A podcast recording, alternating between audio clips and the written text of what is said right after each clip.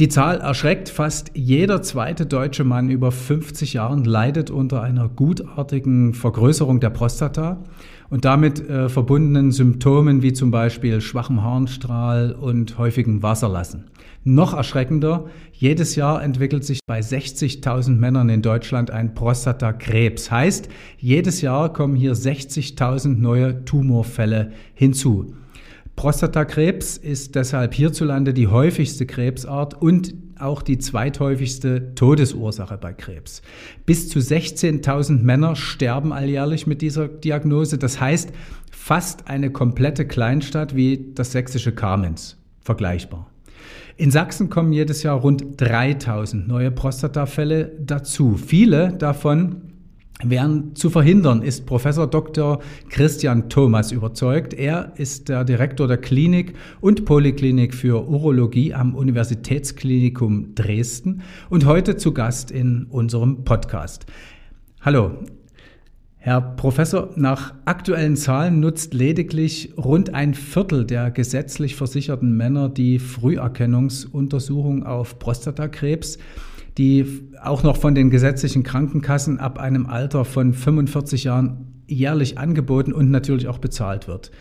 Äh, Sie sagen, das sind dramatisch wenige. Wie können Sie den Männern die Angst vor dieser Untersuchung nehmen?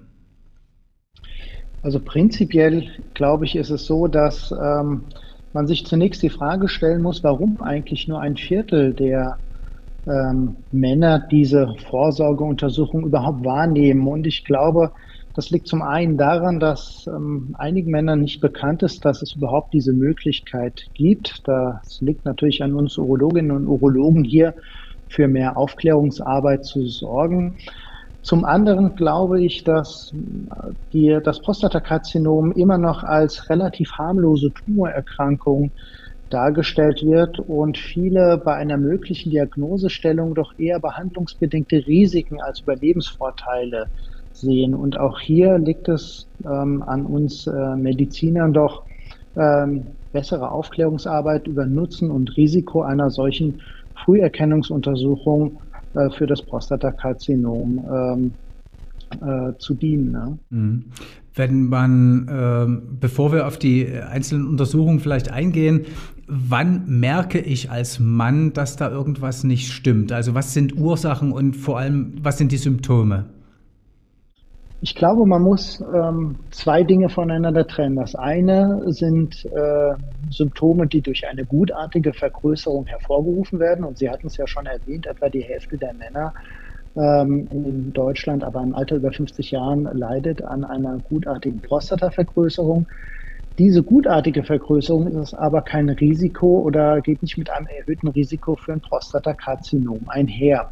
Und genau das ist das Dilemma. Das Prostatakarzinom hat letztendlich keine Frühsymptome.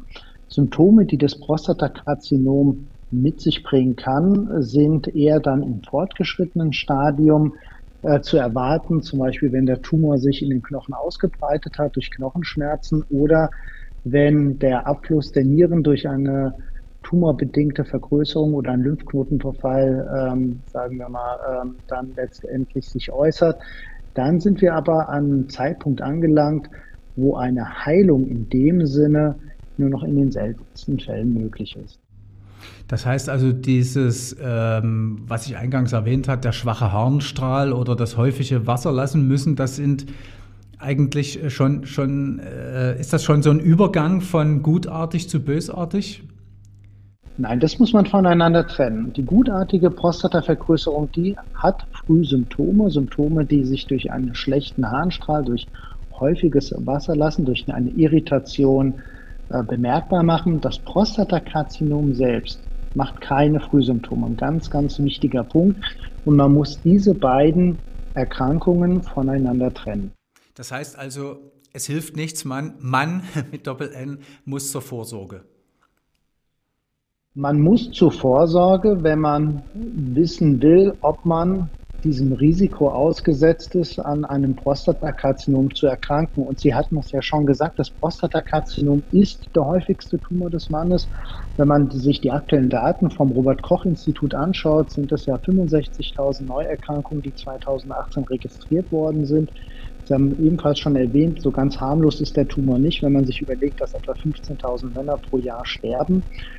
Und ähm, nur mal beispielsweise, ähm, wenn man jetzt ähm, sich einen Patienten im Alter von 45 Jahren anschaut und überlegt, was sein Risiko ist, in den nächsten zehn Jahren an einem Prostatakarzinom zu erkranken, so liegt die Wahrscheinlichkeit bei etwa 1 zu 270. Wenn man jetzt Patienten bis zum Alter von 74 Jahren sich anschaut, dann steigt diese Wahrscheinlichkeit schon ähm, mit einem Risiko von 1 zu 20. Und gerade wenn Risikofaktoren wie eine familiäre Belastung zum Beispiel vorliegen, dann sollte man schon frühzeitig eine Vorsorgeuntersuchung äh, in Anspruch nehmen. Ab dem 40. Lebensjahr wird hier empfohlen. Okay, dann, äh, das heißt also, jeder 20. könnte betroffen sein ab, ab äh, dem Alter, was Sie, äh, das Sie äh, erwähnt haben. Wel welche Untersuchungen ge gehören jetzt zu einer Früherkennung? Man hat ja immer so ein bisschen Bedenken, ne? bücken Sie sich mal beim Arzt. Ne? Ähm, was was äh, gehört dazu? Also letztendlich ist die ähm, Früherkennungsuntersuchung basierend auf einer ausführlichen Anamnese. Das heißt, dass man befragt wird, ähm, auf ähm, Beschwerden äh, beim Wasserlassen, sicherlich auch auf eine familiäre Belastung, denn liegt diese vor und die sehen wir etwa bei 15 Prozent der Patienten, die wir aufgrund eines Prostatakarzinoms therapieren, so ist bei diesen Patienten schon das Risiko doppelt so hoch wie bei der Normalbevölkerung an einem Prostatakarzinom zu erkranken. Dazu gehört natürlich die Tastuntersuchung, äh, wo letztendlich über den Mastdarm äh, mittels dem Finger die Prostata abgetastet wird. Und komplettiert wird das Ganze durch die Bestimmung des PSA-Wertes im Blut. Und dieser ist dringend notwendig im Rahmen der Früherkennungsuntersuchung, da wir heutzutage, und das ist eher positiv zu sehen, einen Großteil der Prostatakarzinome ähm, diagnostizieren, wenn sie noch keinen tastauffälligen Befund aufweisen. Also ein tastauffälliger Befund ist eher mit einer prognostisch schlechteren Aussicht vergesellschaftet. Und äh, während die beiden erstgenannten Punkte, also Anamnese und Tastuntersuchungen, von der gesetzlichen Krankenkasse getragen werden, ist der PSA-Wert immer noch ähm, als äh, individuelle Gesundheitsleistung zu sehen und muss von dem Patienten selbst getragen werden. Ähm, was, äh, man hört ja sehr viel von diesem PSA-Wert. Was, was verbirgt sich da äh, was dahinter? Was, was messen Sie da im Blut? Also PSA steht äh, für prostataspezifisches Antigen und ist letztendlich ein Protein, das ausschließlich von der Prostata gebildet wird. Und äh, bestimmt wird es über eine Blutuntersuchung. Und wichtig zu wissen ist, dass entgegen der landläufigen Meinung der PSA-Wert kein Tumormarker ist, sondern er ist ein Organmarker.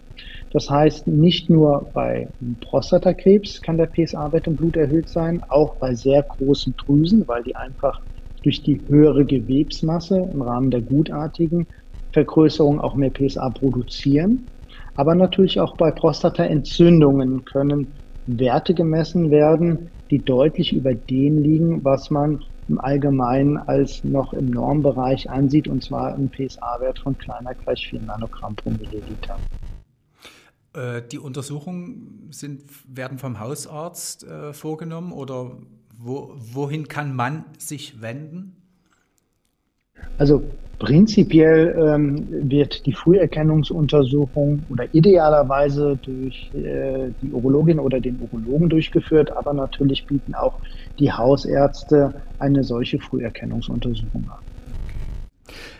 Nehmen wir an, der Fall ist dann doch eingetreten, dass etwas äh, nicht mehr ganz so gutartiges vielleicht äh, festgestellt wird.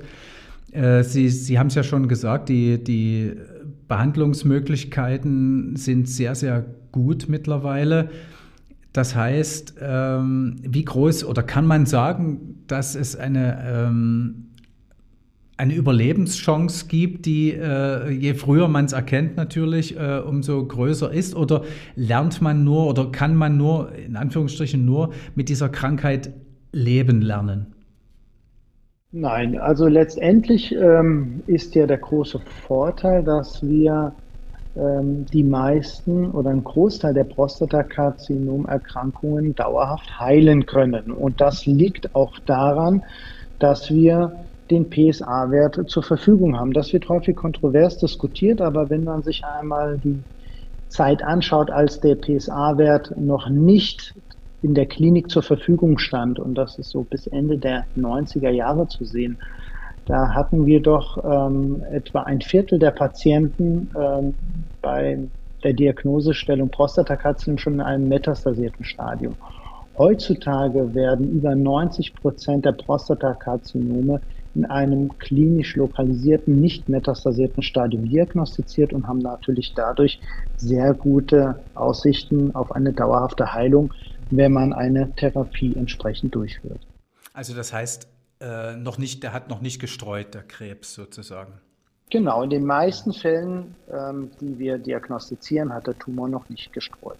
Okay, was äh, es gibt ja immer auch äh, die, die Frage, Risiko, Sie haben es schon angedeutet, ne? es gibt Risikogruppen, weil wenn man das in der Familie schon äh, mal hatte, ähm, gibt es unterschiedliche Risikogruppen und auch, auch dazu unterschiedliche Behandlungsoptionen?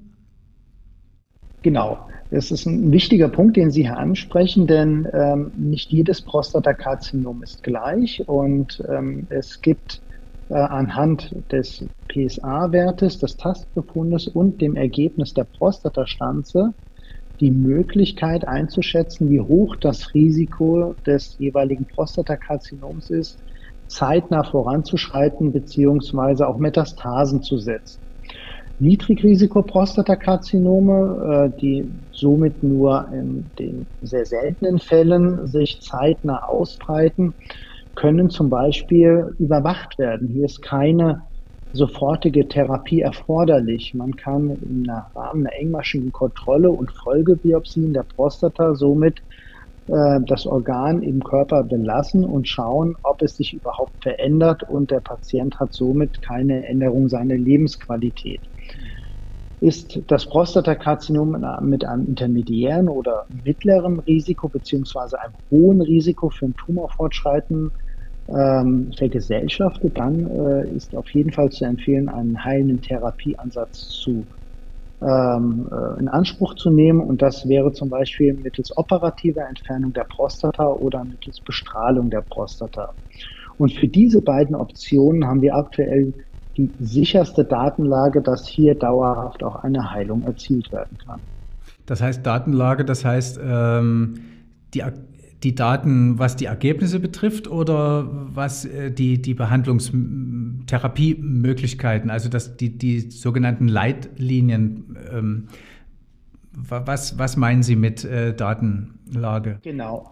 Also letztendlich ist es ja so, ähm, das Prostatakarzinom ist verglichen zu anderen Tumorerkrankungen, wie zum Beispiel dem Lungenkrebs oder dem Bauchspeicheldrüsenkrebs, ja ein eher langsam wachsender Tumor. Und ähm, Daten, die uns natürlich etwas über das onkologische Ergebnis, ob der Patient nochmal einen Rückfall erleidet oder äh, möglicherweise an dem Tumor verstirbt, ähm, zur Verfügung stehen, vergehen natürlich äh, ja, teilweise Jahrzehnte beim äh, initial lokal begrenzten Prostatakarzinom. Das heißt, ähm, die Datenlage, auf die wir zurückgreifen, ähm, liegt natürlich damit schon 10, 15 Jahre zurück, bevor wir hier klare Aussagen treffen können, ob eine Therapieoption dem Patienten auch dauerhaft eine Heilung bringen kann oder nicht.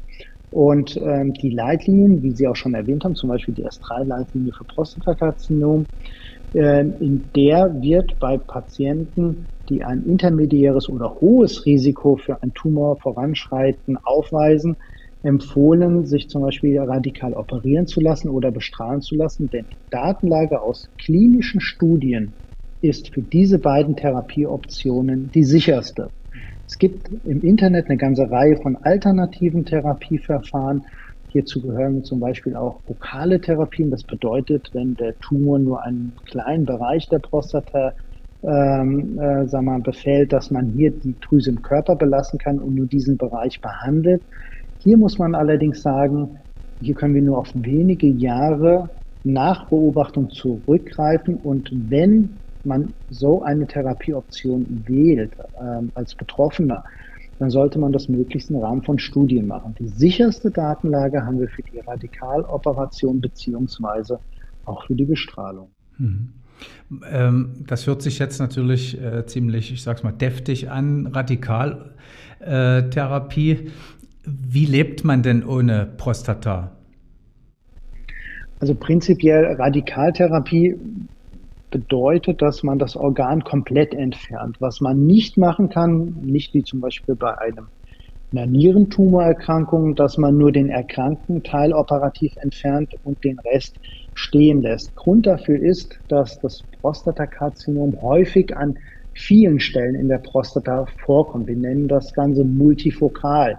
Und aus diesem Grund haben bisherige Daten gezeigt, dass es nicht Sinn macht, wenn man operativ die Prostata therapiert, dass man dort äh, nur einen Teil angeht. Und ähm, die Radikaloperation bedeutet somit, dass das gesamte Organ entfernt wird. Man hat heutzutage aber aufgrund auch schonender Thera äh, operativer Therapieverfahren als auch Bestrahlungsverfahren die Möglichkeit, gerade die Kontinenz, das heißt die Möglichkeit, das Wasser zu halten, möglichst hoch zu halten. Das heißt, etwa äh, acht bis zehn Prozent der Patienten, die zum Beispiel radikal operiert werden, haben das Risiko für eine spätere Inkontinenz. Ähm, der zweite Punkt, der natürlich gerade was die Funktionalität betrifft im Vordergrund steht, ist äh, die Potenz. Das heißt, dass eine Spontanerektion auch postoperativ möglich ist. Und hier kann man, je nachdem, äh, wie aggressiv der Tumor ist, die Nerven für die Potenz erhalten und sind diese gut erhalten, kann man in bis zu etwa 70 Prozent äh, der Fälle auch ermöglichen, dass es danach wieder zu Spontanerektionen kommen kann. Ähm, gerade Ihr Bereich, die Uniklinik in Dresden, hat ja auch, sagen wir mal, hochmoderne Technik. Vielleicht können Sie dazu auch noch ein bisschen was sagen. Die ist ja auch schonend und ziemlich präzise am Ende.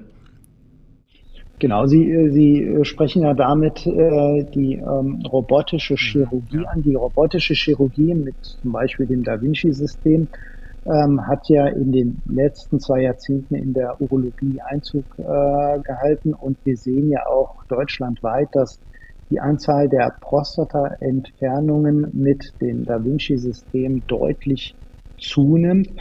Äh, am Schluss muss man ehrlicherweise sagen, ähm, die robotische Prostatektomie ist ja kein automatisierter Vorgang. Auch dahinter steht ein Operateur, der in diesem Fall nur nicht an dem Tisch unmittelbar, sondern an einer Konsole sitzt und äh, Instrumente führt.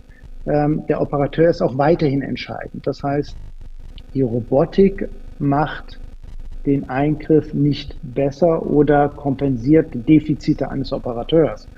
Ähm, es hat allerdings Vorteile, was jetzt den Blutverlust bei der Operation betrifft.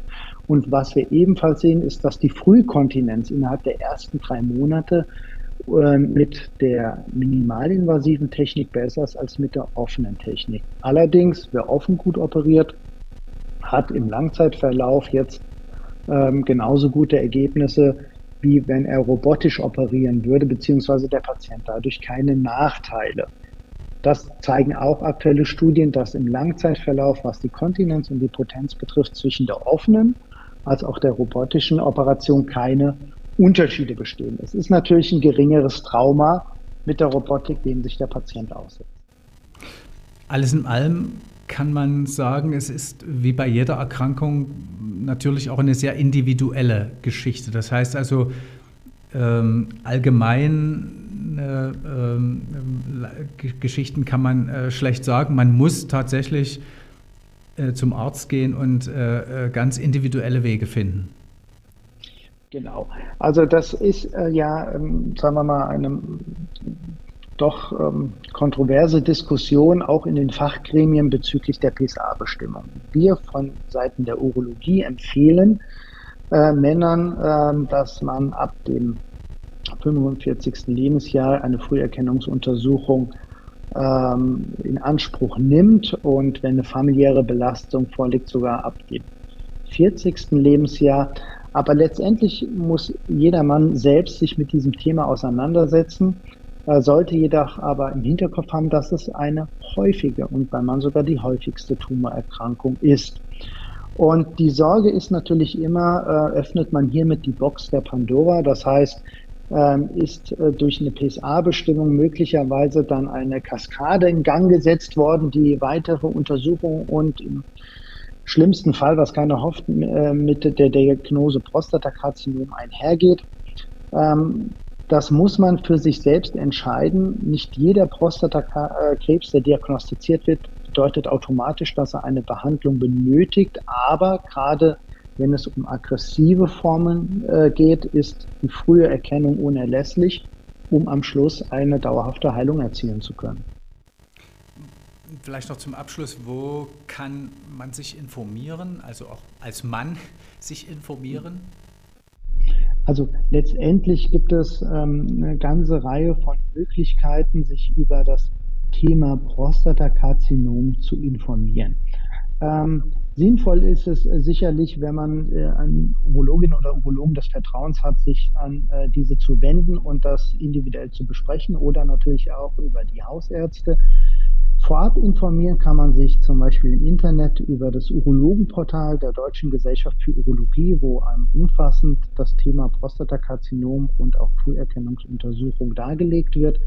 Es gibt den Krebsinformationsdienst des Deutschen Krebsforschungszentrums, wo ebenfalls im Internet ähm, äh, auch, sagen wir mal, sachlich fundiert hierüber aufgeklärt wird und natürlich der Bundesverband der Prostatakrebs Selbsthilfe hat auch eine sehr schöne Homepage, wo man sich über diese Thematik informieren kann. Ja, dann hoffen wir mal, dass äh, Appelle wie äh, Ihrer nicht ungehört verhallen und die Zahl der Vorsorgeuntersuchungen steigt. Ich danke Ihnen, Herr Professor Thomas, dass Sie sich die Zeit genommen haben und für uns ans Telefon gegangen sind. Vielen Dank. Sehr gerne.